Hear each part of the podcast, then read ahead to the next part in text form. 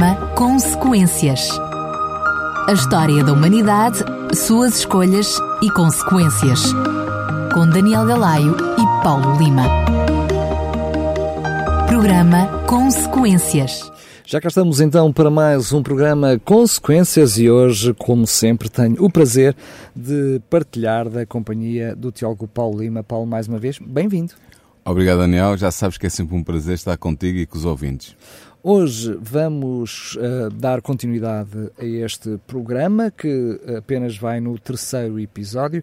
Relembro que o primeiro episódio foi, chamámos-lhe o programa zero, apenas Exatamente. como explicativo daquilo que seria este programa.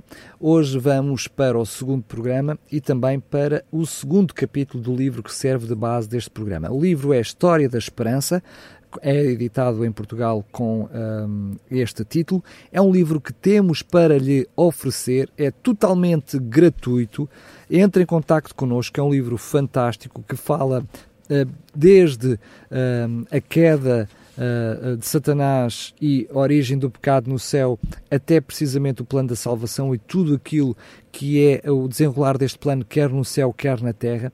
É muito engraçado este livro porque faz precisamente, vai juntar toda a informação bíblica que temos sobre isso e faz o paralelismo entre o cenário celeste e o cenário terreno deste mesmo plano da salvação, acrescentando aqui algumas, uh, uh, algum conteúdo extra, diria assim, que foi um, uh, uh, em, em, visão uh, dito a, a, esta, a esta escritora Ellen White. E nós vamos partilhar capítulo por capítulo, mas se quiser acompanhar com todo o pormenor e receber gratuitamente este livro, já sabe, entre em contato connosco, pode 219 10 63 10. O livro é História da Esperança e teremos todo o prazer em lhe oferecer este livro. Dizer-lhe também que este programa está disponível em podcast em radiorcs.pt e se não teve a oportunidade de ouvir os programas anteriores, pois bem, ainda vai ao tempo, porque está disponível e pode até fazer o download.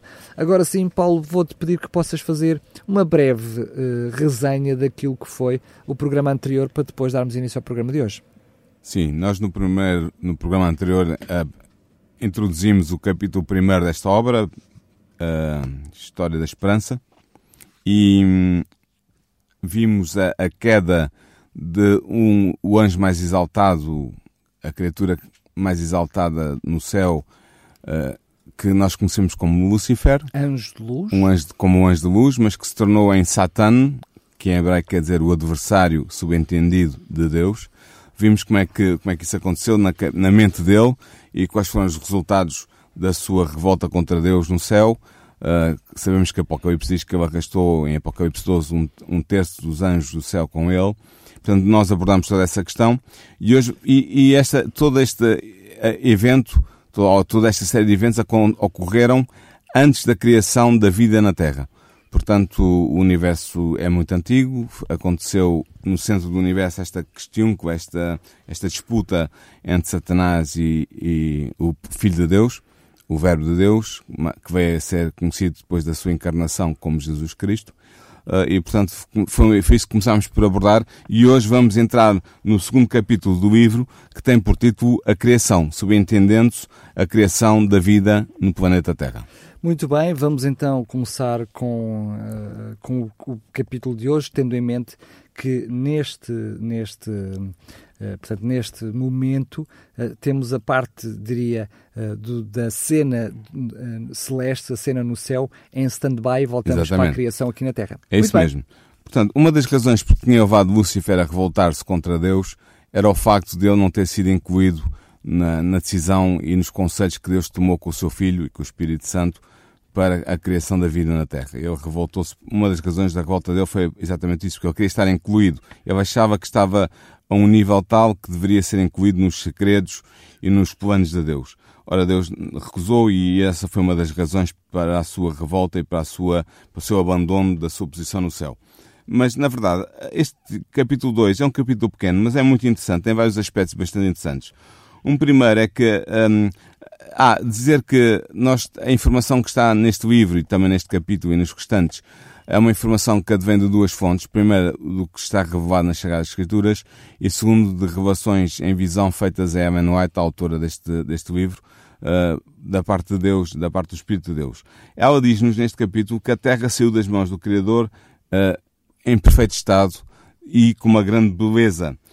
Ela descreve um pouco a Terra, ela diz que não era apenas uma grande planície para evitar a monotonia, mas essa monotonia era quebrada por montanhas, colinas, não como, por exemplo, o Everest é hoje, que tem 6 mil metros de altura, mas uh, colinas e montanhas uh, de formas regulares, belas, uh, que as águas do, do planeta estavam também distribuídas regularmente, que as montanhas, as colinas, as planícies eram adornadas por uma flora de grande beleza, árvores de todas as espécies. Ela diz uma coisa muito interessante que nós sabemos também pelos vestígios arqueológicos, é que essas árvores eram árvores de grande porte, muito superior às árvores que existem atualmente no planeta Terra, se excluirmos as sequoias americanas, que são árvores enormes que vivem centenas e centenas de anos. E por isso chegam até nós hoje. Exatamente. Mas, mas, a, a mas eram... ser humano também era de grande estatura. Já vamos ver isso. Mas ela dizia que estas árvores eram muito bonitas, de grande, de grande imponência, e ela diz que os anjos que foram assistentes e observadores uh, na criação da biosfera neste planeta por parte de Deus, uh, dizem que ficaram, os anjos ficaram regozijados com a maravilhosa obra que estava a sair das mãos de Deus. Sendo que, Paulo, a verdade é que esta obra majestosa ainda carecia da sua obra-prima que Exatamente. estava por sair, não é? É isso mesmo. Depois de Deus ter criado as condições de vi, vi, vitais na Terra, portanto a vida animal, a vida vegetal, uh, Deus, Pai, Deus Filho e Espírito Santo decidiram levar a efeito o seu propósito que estava estabelecido antes da queda de Satanás, de fazer o homem, a humanidade, à sua própria imagem. Nós sabemos que é isso que Gênesis 1, 26 diz, e agora disse Deus ao seu filho, uh, a citação é, façamos o homem à nossa imagem. Este plural implica um, uma conversa, um planear, um, um, um desígnio da parte de um Deus plural, um Deus que é uno, mas são três pessoas nessa unidade. Uh, como tu dizes ainda há bocado, Adão, a senhora tem um promenor aqui que ela revela, porque lhe foi revelado em visão, muito interessante, diz que Adão era cerca de duas vezes mais alto do que o tamanho médio da humanidade hoje. Portanto, nós, nós andamos, eu tenho, por exemplo, 1,80m, o que significa que eh, não é uma, não é uma altura média, mas a, a média andará talvez de 1,70m por aí. Uh, e Adão teria o dobro dessa altura, mas era uh, perfeitamente proporcionado uh, as suas formas eram perfeitas e belas.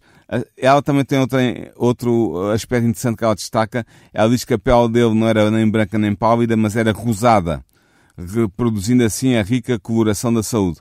Isto revela-se no próprio nome. Normalmente os teólogos dizem que Adam, que é o nome de Adão, homem em hebraico, Adam vem de Adamá, que significa terra ou solo porque Adão, Adão teria sido feito a partir do Sol. Mas há outros teólogos que dizem, e eu concordo com eles, porque estão em sintonia com Evan White, embora Evan White, quando, escrevesse, quando escreveu isto, certamente não sabia disso, era que Adam pode vir de Adam, que significa vermelho.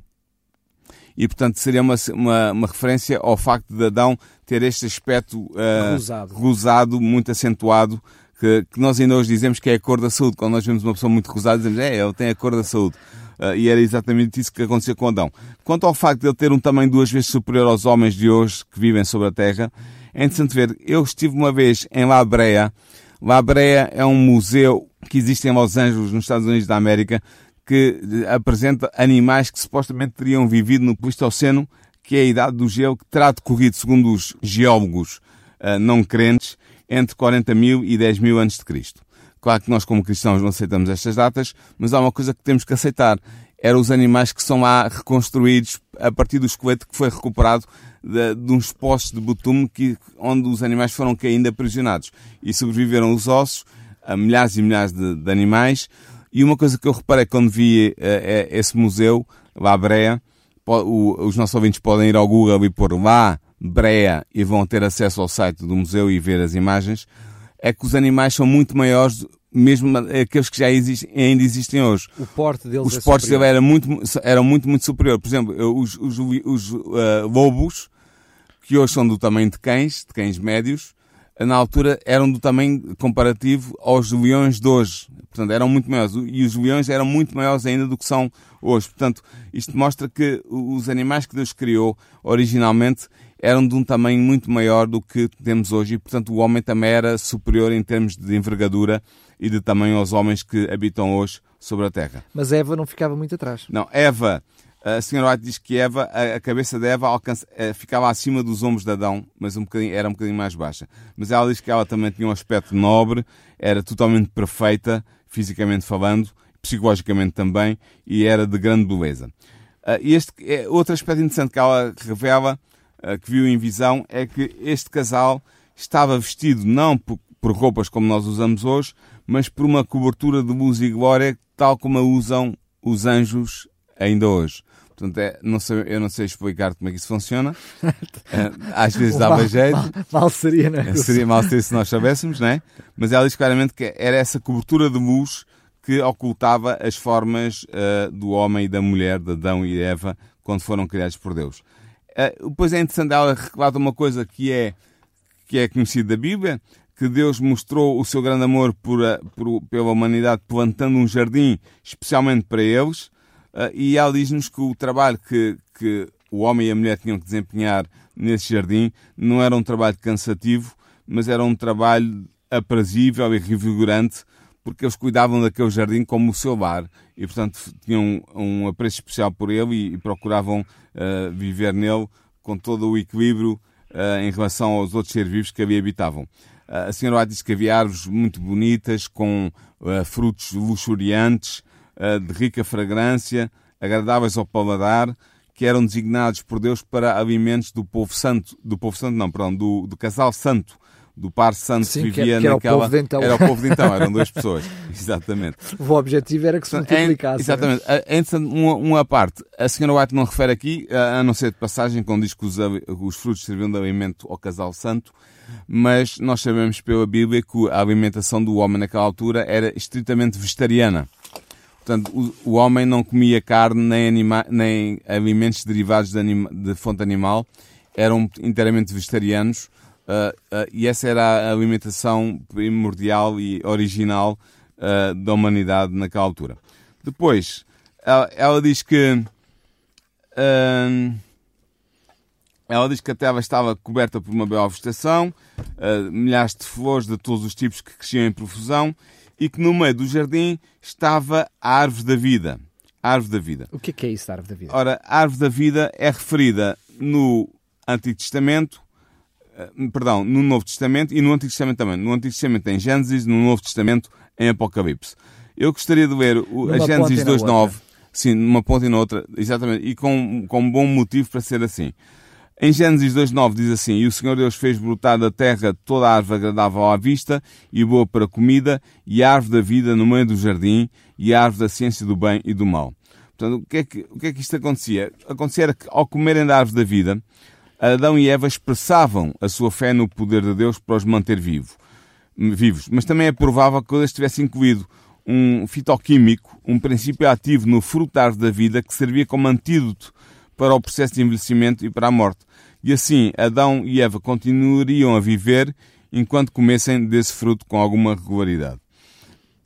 É interessante ver que... Interromper para dizer que muitas vezes não temos a noção de que esta eternidade de Adão e Eva era a condição. Mesmo sem pecado, Sim. ela já era a condição. Sim, porque, uh, eles não eram naturalmente imortais. É isso que queres dizer. Exatamente. Ainda hoje há muita noção uh, no meio cristão de que nós somos possuidores de uma alma imortal, imortal mas nem Adão é e Eva, exatamente, mas nem Adão e Eva tinham essa realidade. Não, exatamente. Uh, é verdade que uh, na, no verdadeiro sentido aquilo que mantinha a sua condição imortal era a sua obediência a Deus que se revertia precisamente no comer do fruto Exatamente. da árvore da vida. Embora seja possível, como estava a dizer, que o próprio fruto tivesse um, um fitoquímico, um elemento, um princípio ativo que trabalhasse no corpo de Adão e Eva, no corpo humano, para me garantir a perpetuidade Isso da é, sua vida é tão verdade e o não envelhecimento. É tão verdade que mais à frente vamos quando eles deixam de comer, quando, que quando surge o pecado, Exatamente. Deus tem que interditar o Exatamente. acesso vamos a ver isso, árvore. Vamos ver isso. É interessante ver que esta árvore distinguia-se das restantes árvores do jardim porque o seu fruto mantinha a vida de uma forma diferente dos frutos das restantes árvores. Estas últimas alimentavam, mantinham a vida, dando nutrientes e alimentando o corpo.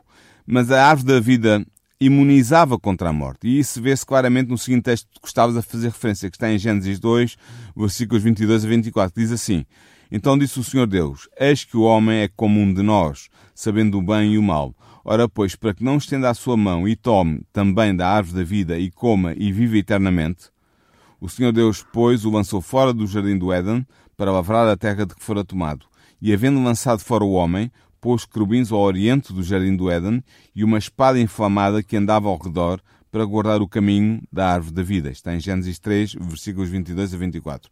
Portanto, Deus sentiu a necessidade de impedir que o homem continuasse a comer do fruto da árvore da vida para que não se tornasse um pecador imortal. Isso prova Portanto, que ele em si mesmo tinha O fruto em si coisa. mesmo tinha algum princípio ativo, algum, algum fitoquímico, ou mais que um, fazia com que a vida fosse prolongada. Bem, ainda hoje o ser humano anda à procura dele, não é? Exatamente. Mas ainda assim, sob o efeito do fruto comido entretanto, Adão viveu 930 anos. É preciso ter isto em mente. E ter em mente também que todos os antediluvianos, portanto, todas as pessoas que viveram antes do dilúvio, viveram centenas de anos pela mesma razão, ou seja, porque o efeito do fruto ainda se perpetuava de geração em geração de alguma maneira. Nos próprios genes. Sim. Basta pensar que Matusalém viveu 969 anos. Foi o antediluviano que viveu mais tempo. Portanto, havia alguma coisa naquele fruto... Sem nunca ter comido do mesmo. Sem nunca ter comido do fruto, exatamente. Só com os efeitos que foram transmitidos de geração em geração. Outro pormenor, que parece não ter nada a ver, mas eu penso que é interessante para os nossos ouvintes.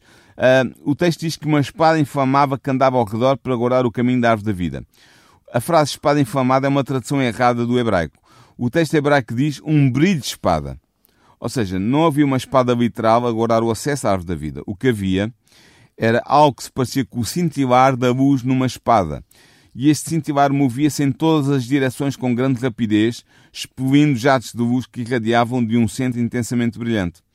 Segundo o verbo hebraico utilizado neste texto para descrever os movimentos desta luz brilhante, ela parecia revolver-se sobre si mesma ao mesmo tempo que se deslocava de um lado para o outro. Esta luz brilhante, provavelmente, era a Shekinah. Não sei se os nossos ouvintes já ouviram esta palavra, é uma palavra hebraica, que significa o sinal de manifestação da presença divina, tal como aconteceu durante muitos séculos sobre a Arca da Aliança.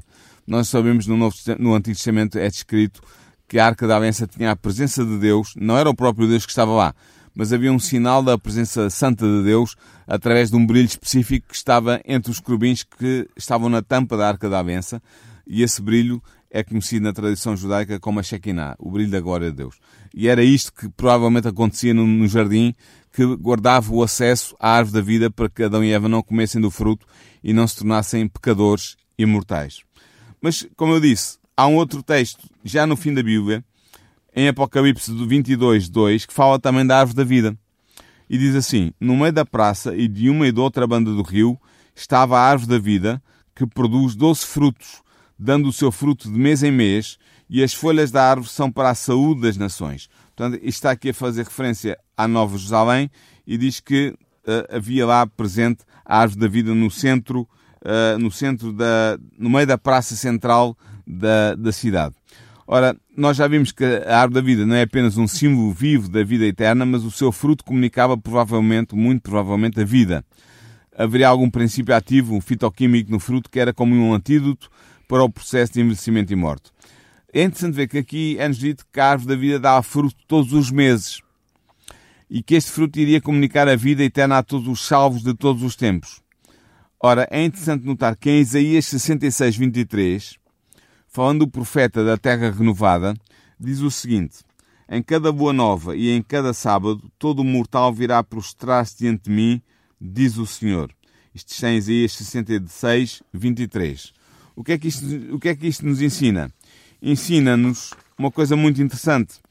É que depois de resolver o problema do pecado e com a árvore da vida no centro da Nova Jerusalém. Portanto, estamos a falar isto já depois do, dos santos terem ido para o céu e regressarem com a cidade santa. Estamos a falar e o problema do pecado ter sido resolvido, os pecadores terem sido destruídos. Algo no futuro, não estamos algo, a falar... algo futuro e eterno, Exatamente. que manterá pela eternidade nós vemos que os salvos irão reunir-se perante Deus de sábado em sábado, ou seja, todas as semanas, mas também de boa nova em boa nova, ou seja, mensalmente.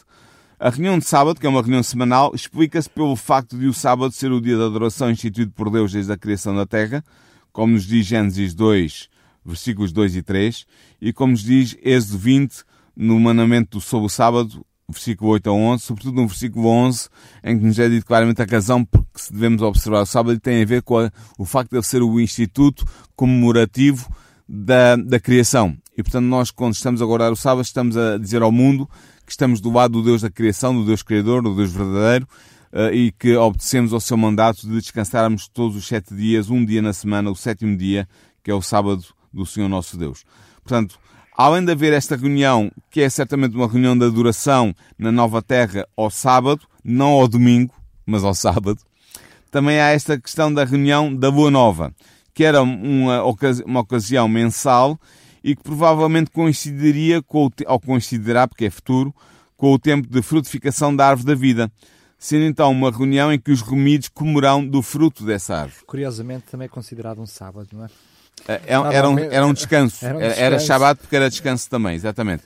Mas não era o sábado semanal que assim será uh, todos os sete dias. O que significa claramente que a condição que uh, a árvore da vida tinha e teve no passado no Jardim do Éden, ela vai replicar-se no futuro, o que é bastante interessante. A noção Exatamente. de eternidade do próprio ser humano, de alguma forma, depois dos mil anos no céu, depois da descendência, da descendência assim, da, da descida, da descida para a Cidade Santa na Terra vai manter-se, ou seja, uh, mesmo os salvos vão ter acesso à árvore da vida para ser eternos Exatamente. por toda a eternidade, passando a redundância. Exatamente. Portanto, Deus vai retomar o seu plano, o fio, o fio da meada, digamos assim, vai reconduzir ao início, ao seu plano original, uh, tudo o que se passa nesta Terra. Portanto, uh, os, os, últimos 6 mil, ou cerca disso, anos, cerca desses anos, uh, em que tem decorrido o problema do pecado neste planeta, serão resolvidos e, e a eternidade continuará com o plano de Deus tal como tinha sido originalmente estabelecido.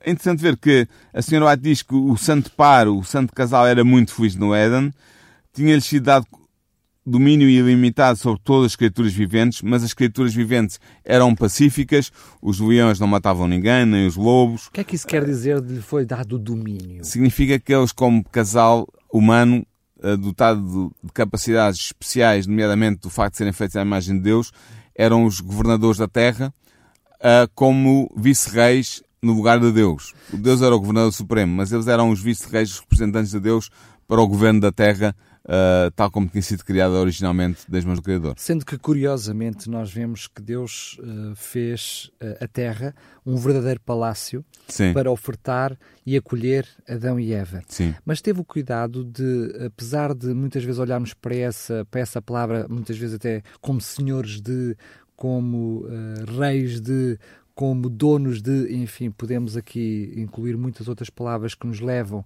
uh, para uma noção errada daquilo que era o propósito de Deus, que eram uh, o propósito de ver Adão e Eva como mordomos cuidadores uh, daquilo que era a natureza de Deus, não é? Sim, a mordomia. Não, não senhores como proprietários para o usufruto, Sim. mas mordomos no sentido de cuidar uh, delicadamente daquilo que Deus Não é por feito. acaso que atualmente, durante, sob a vigência do plano da salvação, os cristãos são chamados a ser mordomos de Deus. Penso que os nossos ouvintes já ouviram esta, se frequentam a igreja, uma igreja evangélica ou, ou a igreja adventista ou outra igreja, já ouviram esta noção de ser mordomos de Deus.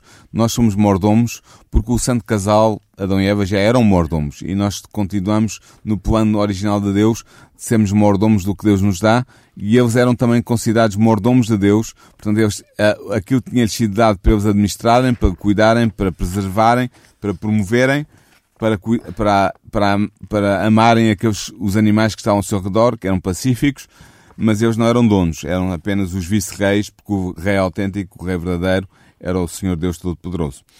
E ficamos por aqui no que toca ao capítulo 2. Podemos avançar para o capítulo 3? Muito bem, é aí que aparecem então as consequências da rebelião. Sim, é esse o título, sim. Que é o título de, deste capítulo. Deixa-me só fazer, porque estamos a fazer referência ao capítulo do livro, que se quiser receber gratuitamente este livro, da qual está a servir de base para este programa, A História da Esperança, entre em contato connosco. Temos hum, vários, uh, várias centenas de exemplares para lhe oferecer. Não há de ser por, por isso, por falta de livros que não recebe. Entre em contato connosco para o 219 10 63 10. 219 10 63 10. Pode ir também ao site da RCS. No site uh, encontra um formulário onde pode colocar a sua morada e o seu nome para receber gratuitamente este livro. Um, em radiorcs.pt, já sabe, o livro é História da Esperança. Paulo, sim, podes continuar. Sim, as consequências da rebelião. Já vimos que houve uma rebelião no céu, vimos isso num programa anterior, é o primeiro capítulo deste livro. Satanás, ou seja, Lúcifer, revoltou-se contra Deus, tornou-se Satanás, o adversário de Deus, foi expulso do céu com um terço dos anjos que o acompanharam para fora. Uh, e e o, uh, Ellen White começa este capítulo terceiro chamando a atenção para o facto que no meio do jardim do Éden, perto da árvore da vida, estava uma outra árvore. E essa outra árvore era a árvore do conhecimento do bem e do mal.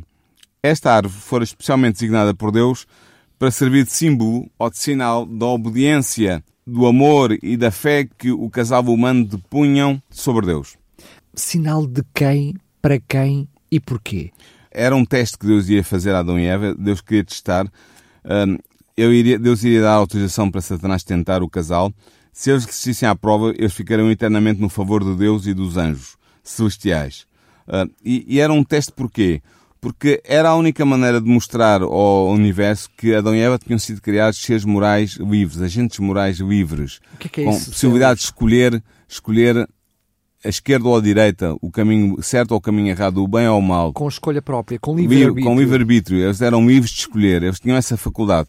Mas só podiam escolher o mal sendo criados no bem, só podiam escolher mal se houvesse um, instrumento, um meio simbólico de fazer essa escolha. Ou seja, Esse meio simbólico era a árvore do conhecimento do bem e do mal. Nós vamos, eu não queria entrar muito na, na, nesta, na natureza desta árvore, porque nós vamos guardar isso para o capítulo 4 sobre a queda, a queda do homem e da, da mulher, e irei eh, debruçar-me mais a fundo sobre esta questão desta árvore, mas esta árvore era, é, era, era, real, ela existia mesmo, estava ao lado da árvore da vida, mas era, ela simbolizava o poder que Adão e Eva tinham de escolher contra a vontade de Deus, contra o bem, contra o que era justo e bom Uh, moralmente falando. Sim, como tu dizes bem, eh, teremos tempo com certeza mais à frente Sim, mais à frente vamos elaborarmos nisto, mas aqui faz todo o sentido neste contexto que estamos a falar daquilo que, que é um, uh, que compõe o Jardim do Éden, esta árvore não está aqui como, como apenas por um mero acaso Nem para ou enfeitar. por capricho, por capricho de Deus.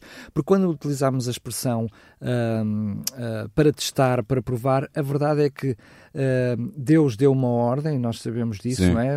Deus deu, deu uma ordem e disse: desta árvore não Vocês comereis. Não. Portanto, há aqui Uh, o mais do que associado à estrutura da própria árvore em si é a própria ordem de Deus, que Exatamente. deu uma ordem, que deu a possibilidade, com aquela ordem, de, ser desobedecido. De ser desobedecido.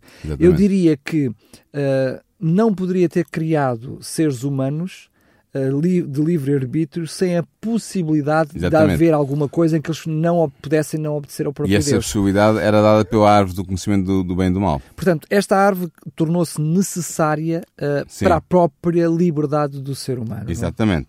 Ora, o que acontece, voltando a Satanás, é que ele estava completamente espantado diante da sua nova condição. A felicidade que ele gozava no céu tinha desaparecido. Ele começou a perceber os terríveis resultados da sua rebelião. A senhora diz que ele temeu encarar o futuro e ponderar o fim de, do caminho que ele tinha escolhido seguir.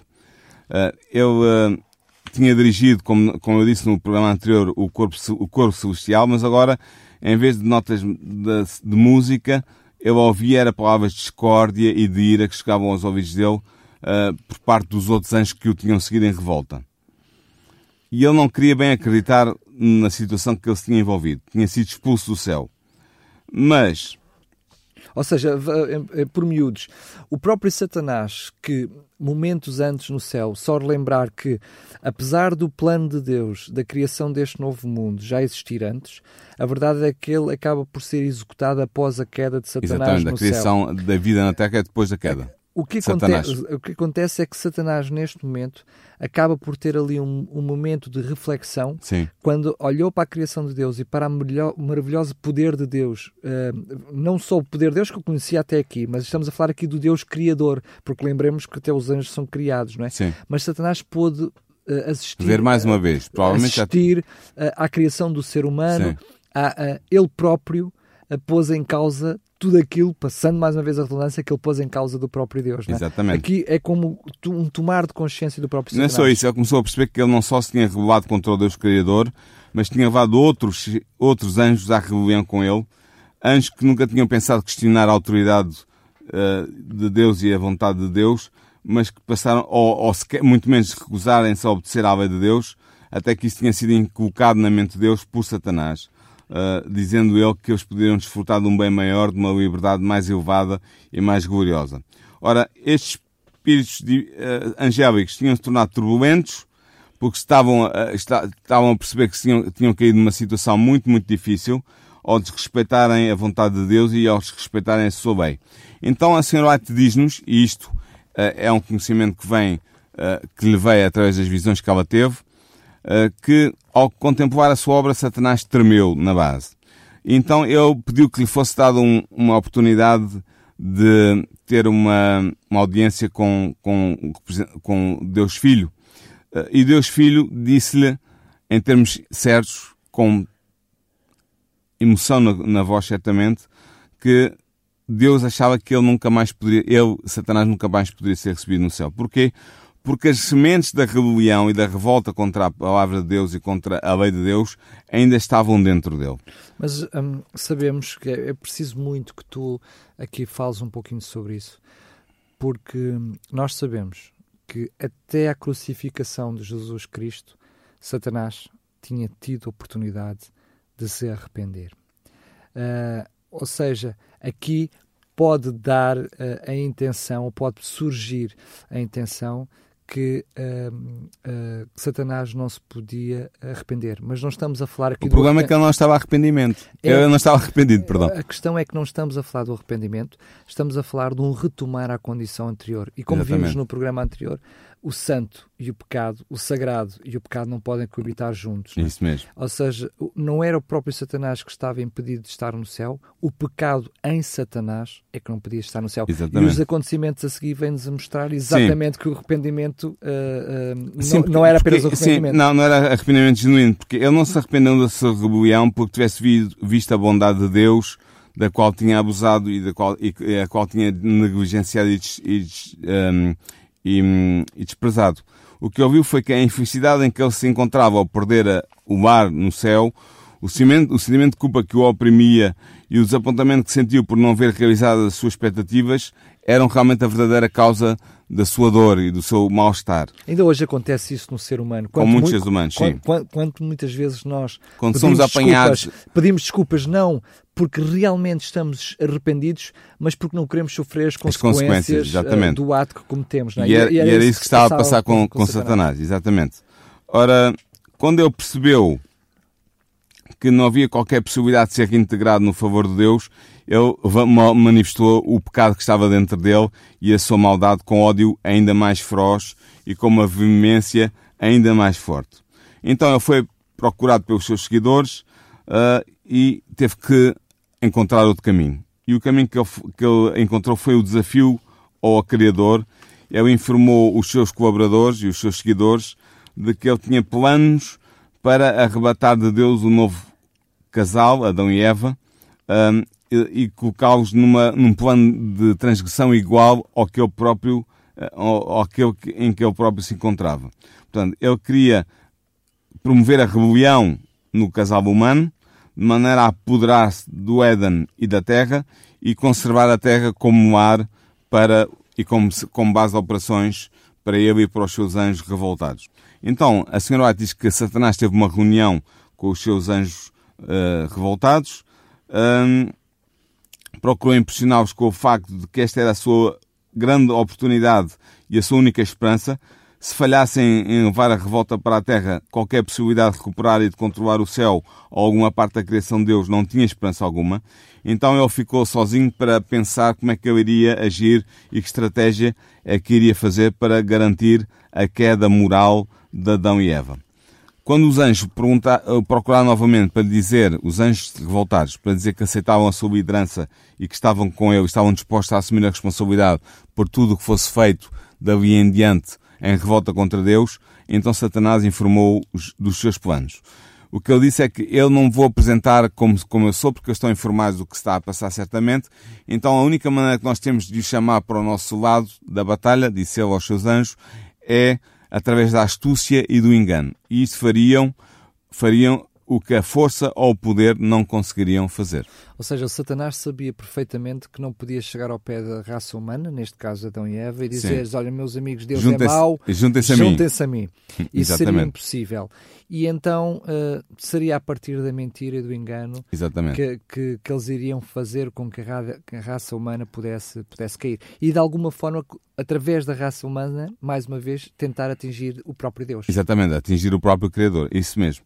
Ora, o que acontece é que, entretanto, no concílio, nos concílios celestiais tinha sido decidido que uh, seriam enviados mensageiros angélicos ao Éden para avisar o casal uh, criado por Deus, Adão e Eva, de que estavam em perigo devido à presença do inimigo. Os anjos, estes anjos mensageiros, contaram a triste história da rebelião e da queda de Satanás, informaram o Adão e Eva de que Satanás não iria ter a possibilidade de os perseguir ou de os atacar, mas que Deus teria permitido que, que ele estivesse presente junto da árvore do conhecimento do bem e do mal colocado no centro do jardim para ser prova da obediência e do, e do amor uh, do casal humano a Deus, mas que eles deviam se manter fiéis porque caso eles falhassem em manter-se fiéis a Deus, iriam cair numa situação desesperada uh, uh, e, e se ficariam escravos de Satanás e dos seus anjos. Ou seja, Deus teve todo o cuidado. Vamos mais à frente depois quando falarmos sobre a queda e Eva, uh, certamente ter oportunidade também para falar mais a fundo sobre esta questão, mas uh, aqui o que importa reter até para depois, quando falarmos na altura sobre o mesmo assunto, é que, em primeiro lugar, Adão e Eva tinham a oportunidade de, através da árvore do conhecimento do bem e do mal, desobedecer a Deus, portanto, Exatamente. de pecar, mas por outro lado estavam de sobreaviso e ali era o único sítio onde, onde eles podiam ser tentados. Ser tentados. Ou seja, uh, o facto de se deslocarem até a zona, até perto da árvore do bem e do mal, já estavam em situação de risco para poder ser tentados. É verdade que uh, os anjos bons que vieram avisar Adão e Eva do que estava a passar no universo com a revolta de Satanás, disseram claramente que Deus não os obrigaria a obedecerem à sua lei e à sua vontade. Eles eram agentes morais, livres, dotados de livre-arbítrio, como tu disseste há bocado, e portanto uh, eles estavam livres para decidir o que queriam fazer, mas eram fortemente aconselhados, digamos assim, a seguir o plano de Deus, porque esse era o plano que garantiria a sua felicidade. Porque ao contrário de, de Satanás, Deus não usa o engano, não usa obriga, não obriga a força, ninguém, não, não usa, a força, a, força. a coação, exatamente. Portanto, uh, eles também foram informados de que uh, o, o anjo mais exaltado do céu, a criatura mais exaltada do céu, tinha-se revoltado contra Deus e que essa rebelião causara guerra no céu, que resultara na expulsão dos rebeldes, do seu líder e dos seus seguidores. Disseram também que Satanás queria fazer-lhes mal e que era preciso que eles estivessem bem alerta, porque podiam entrar em contacto com o inimigo caído, mas que este não lhes podia causar dano enquanto eles fossem obedientes à vontade de Deus, porque se fosse necessário para os proteger, todos os anjos do céu seriam destacados para o planeta Terra para garantir que nada de mal iria acontecer fisicamente eh, a Adão e Eva.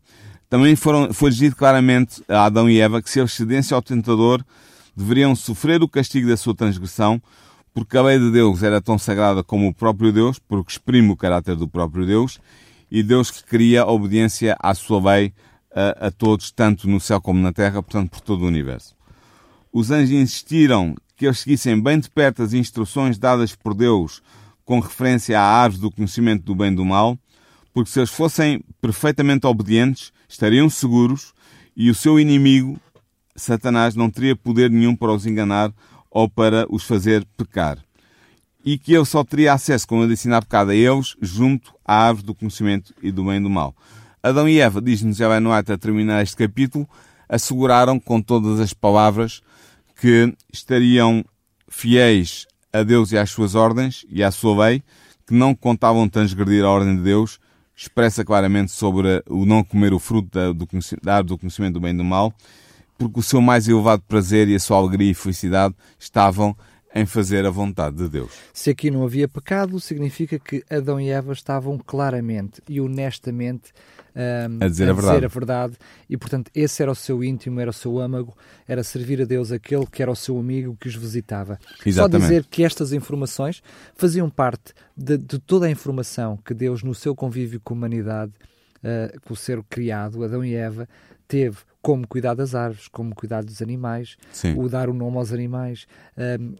a presença de Deus fazia-se constante. Eh, sabemos que ao sétimo dia Deus estava com a humanidade de uma forma muito especial, era um dia especial, mas Deus certamente estaria com Adão e Eva uh, constantemente e, portanto, falariam de tudo e estes perigos, estes assuntos foi também uh, assunto de conversa. Não foi por falta de informação, não foi por desconhecimento que Adão e Eva no futuro depois viriam a cair. E vamos Sim. saber isso tudo muito mais ao pormenor precisamente no próximo Sim, programa. no próximo programa vamos abordar o capítulo 4 deste livro História da Esperança. Uh, o título do capítulo é Tentação e Queda e aplica-se não à queda que já aconteceu no céu, que é o primeiro capítulo, a queda de Lúcifer, mas a tentação e queda do casal humano de Adão e Eva que nos trouxe ao problema grave em que nos encontramos ainda hoje neste planeta. Até porque no céu não houve tentação, ela só assistiu na Terra. Não? É? Exatamente. Portanto, vamos a tentação abordar... surgiu no coração do próprio Satanás. Sim. Muito bem, estamos a terminar este programa, mas ainda tenho tempo para oferecer mais alguns exemplares do livro História da Esperança. Este livro fantástico com um, mais de uh, eh, 300 páginas e que tem como objetivo contar aquilo que foi o relato um, desde uh, precisamente a queda de Satanás no céu e até a salvação e à gloriosa vida eterna dos salvos lá no futuro não muito longínquo daquilo que vivemos hoje e portanto é um, algo bastante importante para si. Hoje eu diria que não substitui de maneira nenhuma aquilo que é a leitura da Bíblia, mas é um livro que lido paralelamente com a Bíblia lhe trará uh, certamente uma visão alargada daquilo que é todo o plano de salvação. Para receber gratuitamente este livro sem qualquer encargos, entre em contato connosco para aqui para a rádio para o 219 10 63 10, 219 10 63 10, em horário de expediente. Se porventura não for possível atender o telefonema, porque muitas vezes recebemos muitos telefonemas, não desista, pode ligar não apenas durante o programa, mas fora do mesmo, em qualquer altura. E pode também, se quiser e for mais cómodo, uh, ir uh, ao site da RCS e no site RCS tem precisamente um bannerzinho com o livro História de Esperança e preencher o formulário que é apenas colocar a morada, o seu nome, o seu contacto telefónico para que possa receber gratuitamente uh, e comodamente o livro em sua casa. Se quer saber também que este programa ficará disponível no próprio site da RCS em podcast para ouvir, reouvir, até fazer o download em, uh, no separador História da Esperança. Aliás, o, o, o, programa é Consequências, este é o título do programa, apesar do livro ser História da Esperança, o programa em si tem como título Consequências, pode ouvir e reouvir. Agora sim, Paulo, mais uma vez, obrigado. Até ao próximo programa. Até ao próximo programa, então. Programa Consequências. A história da humanidade, suas escolhas e consequências. Com Daniel Galaio e Paulo Lima.